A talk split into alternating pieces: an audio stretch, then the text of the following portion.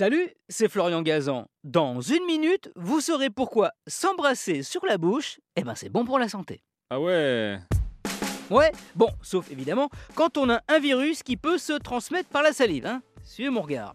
Mais sinon, oui, au-delà de son aspect amoureux, il est bon pour nous ce bisou sur la bouche, le French kiss comme l'appellent les anglo-saxons, alors qu'en fait il vient d'Inde, on le retrouve d'ailleurs dans le Kama Sutra.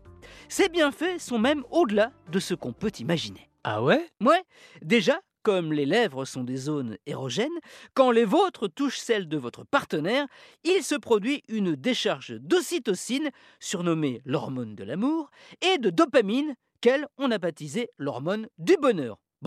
On crache pas dessus. Et justement, à ce propos, quand on s'embrasse, on échange de la salive. Et ça aussi, c'est bon pour la santé.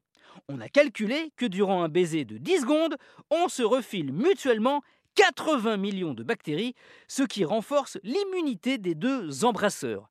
Et c'est pas fini. Ah ouais? Ouais, quand on roule une grosse pelle à pleine bouche, ça augmente le flux de salive, ce qui permet de nettoyer la plaque dentaire. Oui, oui, c'est une sorte de, mini détartrage. Et ça fait aussi faire du sport, puisqu'un baiser mobilise 30 muscles, là où la bise sur la joue n'en fait bosser que deux.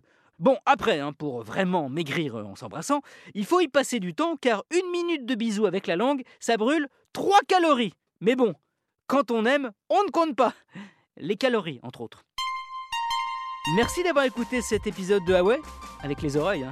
la bouche c'est compliqué. Retrouvez tous les épisodes sur l'application RTL et sur toutes les plateformes partenaires. N'hésitez pas à nous mettre plein d'étoiles et à vous abonner. A très vite